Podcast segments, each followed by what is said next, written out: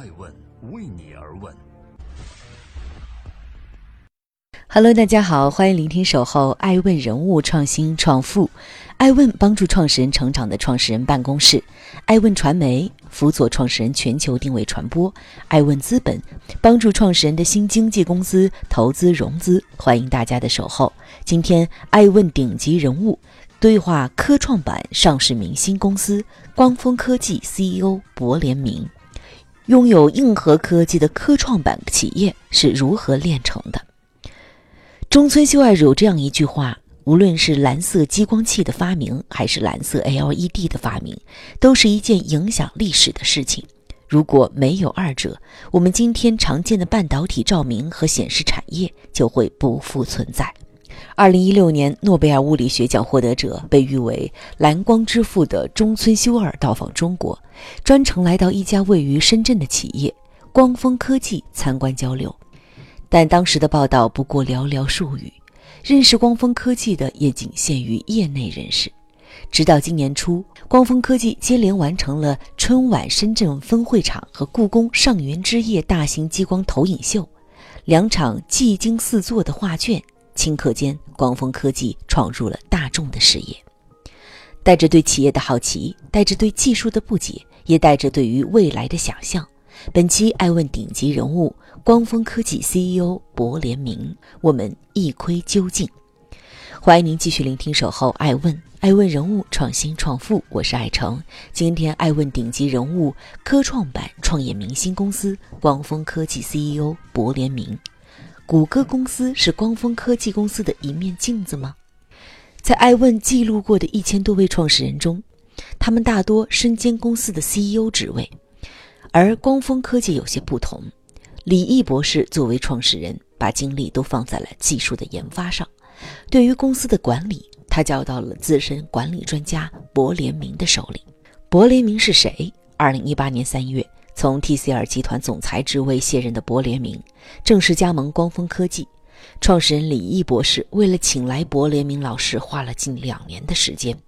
让李毅看中的是柏联明的管理学出身的专业背景。是十八年间带领 TCL 走过风风雨雨的成功经验。在今日头条发布的二零一八年中国 A 股上市公司高管薪酬榜上，柏联明以年薪七百一十万位列其中。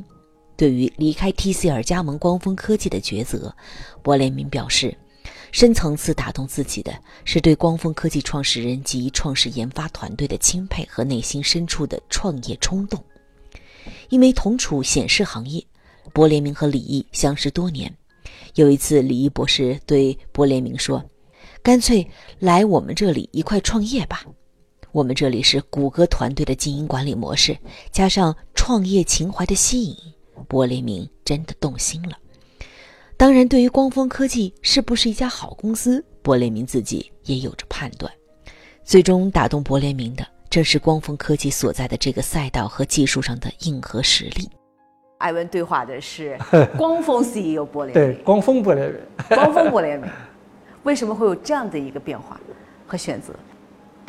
这个变化呢，确实让很多业界的朋友啊，也都感到很惊讶，说你已经是五十五岁的之人了，功成名就了。倒不说功成名就，你应该好好再待五年，等到六十岁再提早退休就算了。似乎在别人看来，你真的没有必要在这个年龄再去挑战自己了。但是我这人的性格好像觉得。一进入到这个舒适圈的时候，反而自己很不舒服，就是你太，或者你这个事业发展太顺利了，太按部就班了，我觉得对我来讲就没多大刺激。我还是喜欢挑战的一个人，所以挑战的背后是什么呢？还是内在的想不断的这个开发自己的人生的新的曲线吧。我经常这种用若干。这个互相迭代的这个 S 曲线来形容企业发展轨迹。我说企业发展无论多少年，一哪怕一百年的历史，百年老店，它都不可能一条直线一条走到底的，它中间可能都是若干条 S 曲线的不断的迭代来做的。欢迎继续聆听《守候爱问人物》，爱问人物创新创富，爱问顶级人物对话，光峰科技 CEO，爱问。做一家盈利好的技术公司有多难呢？在光峰科技的持股机构上，除了第一大股东光峰控股外，持有光峰科技百分之五以上股份的主要股东还有知名投资人严燕执掌的赛富亚洲基金。严燕对爱问镜头表示：“所有的伟大和成功都是熬出来的。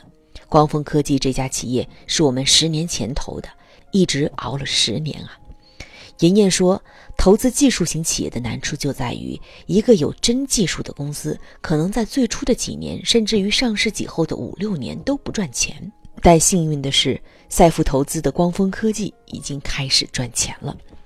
财务数据显示，光峰科技在二零一六年至二零一八年分别实现了营收是三点五五亿元、八点零六亿元、十三点八六亿元，净利润分别有一千三百九十四点三六万元。一点零五亿元和一点七七亿元高速增长。对于二零一七年开始的快速增长，博联明表示，这得益于光峰科技两个产品的普及化。第一个是激光影厅在全国的大规模扩张，另一个是光峰科技在二零一七年下半年推出全球首款一万元以下的激光电视，打开了市场。中国工信部曾在解读《中国制造二零二五》时提到。在全球制造业的四级梯队中，中国处于第三梯队，而且这种格局在短时间内难有根本性改变。原因之一在于中国缺乏创新性技术、高精尖技术。对于激光显示行业，由于产品尤其是核心器件的技术含量较高，部分境内外的厂商难以在短时间内通过自主研发掌握其生产制造的技术。在很长一段时间内，影响了中国激光显示行业的整体竞争力。深知中国激光显示行业困境的光峰科技创始人李毅，自2006年开始就把精力放在了技术的研发上。2007年，独创颠覆性的 ALPD 激光显示技术，ALPD 即激光显示技术的缩称。它的原理是基于激光激发荧光材料，混合多种激光的路线，用于图像显示。简单来理解，就是既有激光又有荧光，集成了两者的优点，摒弃两者缺点。在光峰科技埋头技术、持续创新的十三年来，实现了屡屡突破。这些突破既包括 ALPD 技术构架的推出，改变了激光显示长期处于试验探索阶段的局面。也大幅推进了激光显示技术进入普通人日常生活的产业化进程，突破了美、欧、日、韩等国家和地区在先进显示技术上的全面领先地位。围绕 ALPD 技术，光峰科技构建了完善的知识产权体系，并在全球范围内进行了专利申请。截至二零一九年二月二十八日，光峰已获授权专利七百六十六项。申请中的专利超过了七百项，公司专利申请数量在全球荧光激光显示领域排列第一。光峰科技的荧光和激光光源底层基础构架专利技术已经被同行巨头如荷兰的飞利浦、日本的爱普生、NEC、卡西欧、索尼等等公司先后引证三百九十余次。ALPD 激光放映设备为全国超过一万四千家的影院选择。打破了国外企业在核心放映技术上的垄断。如果要用一个词来形容李毅博士所创立的这个光峰啊，您会用什么词？执着，就说对这个技术本身的坚信，然后执着不动摇，我觉得这是他们团队最最难能可贵的一个品格。这个从零一到过程当中遇到的这个坎坎坷坷，还是很难想象的。对大部分创业不成功，就因为遇到这些困难，中间没有坚持下来，就放弃了。您观察到光峰从二零零七年开始坚持原创自主的这样的一个技术，最难的这个攻坚的点在哪儿？最难的攻坚点呢，还是找到这个商业化的应用的这个场景。大家要看到实际的效果，不是说因为你你讲的好。很多人呢，不是因为相信所以看见，是因为看见了才才。对我正准备说这一句，因为被坚持的背后一定是相信，李毅相信，博联明也相信，所以更多的这个应用的市场的客户也相信。对。那我要问了，凭什么相信这个技术？这个作为创始人来讲呢，和经营团队要秉持一种，因为相信所以看见，但是从市场推广来讲，是反过来的。嗯，要让人看见了才相信，所以你展示的效果，包括给人推的产品，要过关，这样慢慢不断的滚雪球了，才能一点点往上滚，滚雪球似的扩大。在光峰科技总部的展厅中，我们看到了用于故宫上元之夜的激光显示方案。为了避免在故宫内进行过度的搭建工程，光峰科技最终采用了相对简易的搭建方案，将 ALPD 激光投影机定位于太和门前八十米处，直接暴露在严寒风雪之中。事实证明，光峰科技的技术经得住考验。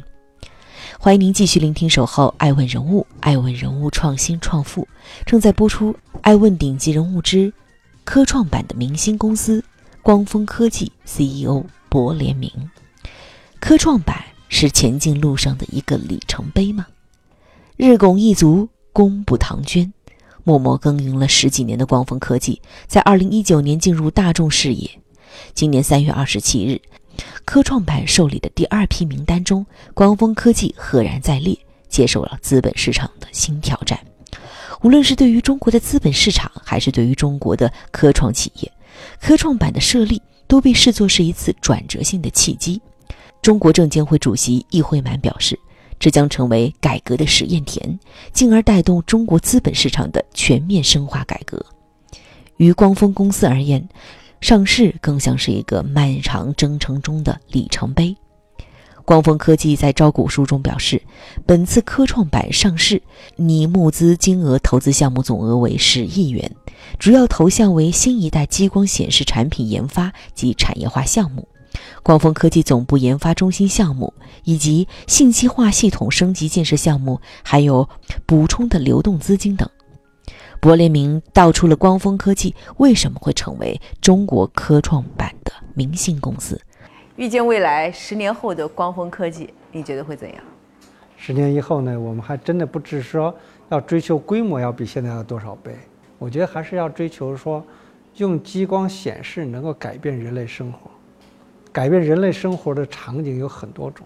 现在来讲呢，我们仅仅是在电影院和电视这个两个主要领域。体会到了这种给别人带来的这种特别超级的美好的视觉体验，我相信将来这种场景还是很多。未来十年后，博联明会在做什么？我觉得这个很难预测，这很难预测，很难把自己未来十年以后预测到什么样的，一定要定格化。我觉得人生还是要保持那种不断的学习。你首先活在当下，同时来讲要保持你的学习，保持你的创造力。我觉得可能就是一步步往前走。感谢您收看本期《爱问顶级人物》，爱问帮助创始人成长的办公室，爱问传媒辅佐创始人的全球定位传播，爱问资本帮助创始人的新经济公司投资融资。感谢各位的聆听和陪伴，爱问为你而问。爱问是我们看商业世界最真实的眼睛，记录时代人物。传播创新精神，探索创富法则。